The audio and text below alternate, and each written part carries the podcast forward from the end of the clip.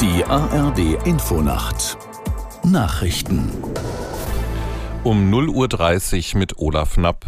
Die geplanten festen Kontrollen an den Grenzen von Polen und Tschechien nach Deutschland stoßen bei Wirtschaftsverbänden auf Kritik.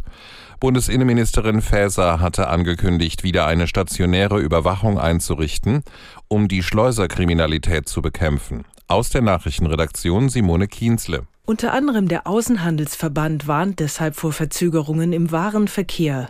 Die Deutsche Industrie- und Handelskammer befürchtet Folgen für Geschäftsleute, Dienstleister, Handwerker oder auch Touristen.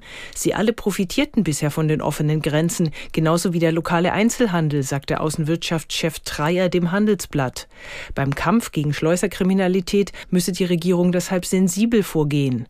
Just-in-Time-Lieferungen und Exporte müssten gewährleistet bleiben.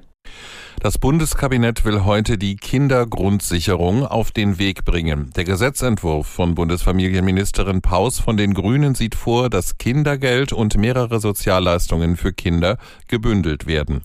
Anträge zu stellen und die Auszahlung sollen einfacher werden. Um die Finanzierung hatte Paus lange mit Bundesfinanzminister Lindner von der FDP gestritten. Laut Gesetzentwurf sind jetzt Mehrausgaben von etwa 2,4 Milliarden Euro geplant. 2025 soll die Kindergrundsicherung eingeführt werden. Ein New Yorker Richter hat den früheren US-Präsidenten Trump des Finanzbetrugs für schuldig erklärt.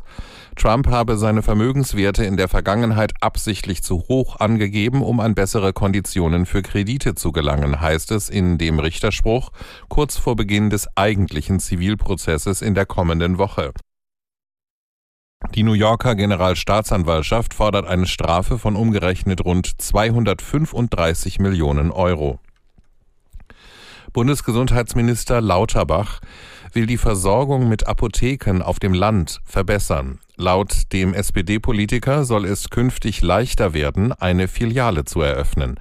Aus der Nachrichtenredaktion Katrin Schirwagen. Der SPD-Politiker sagte der Frankfurter Allgemeinen Zeitung, in unterversorgten Regionen sollten künftig Apothekenfilialen zugelassen werden, auch ohne dass ein approbierter Apotheker anwesend sein muss.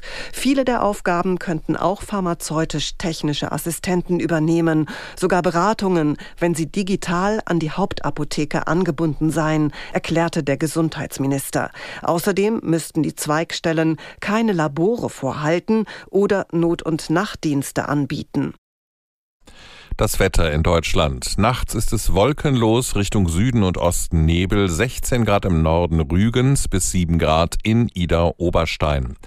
Am Tage nach Nebelauflösung heiter nach Nordwesten hin wolkig und trocken, Höchstwerte 19 Grad auf Sylt bis 27 Grad im Spreewald. Das waren die Nachrichten.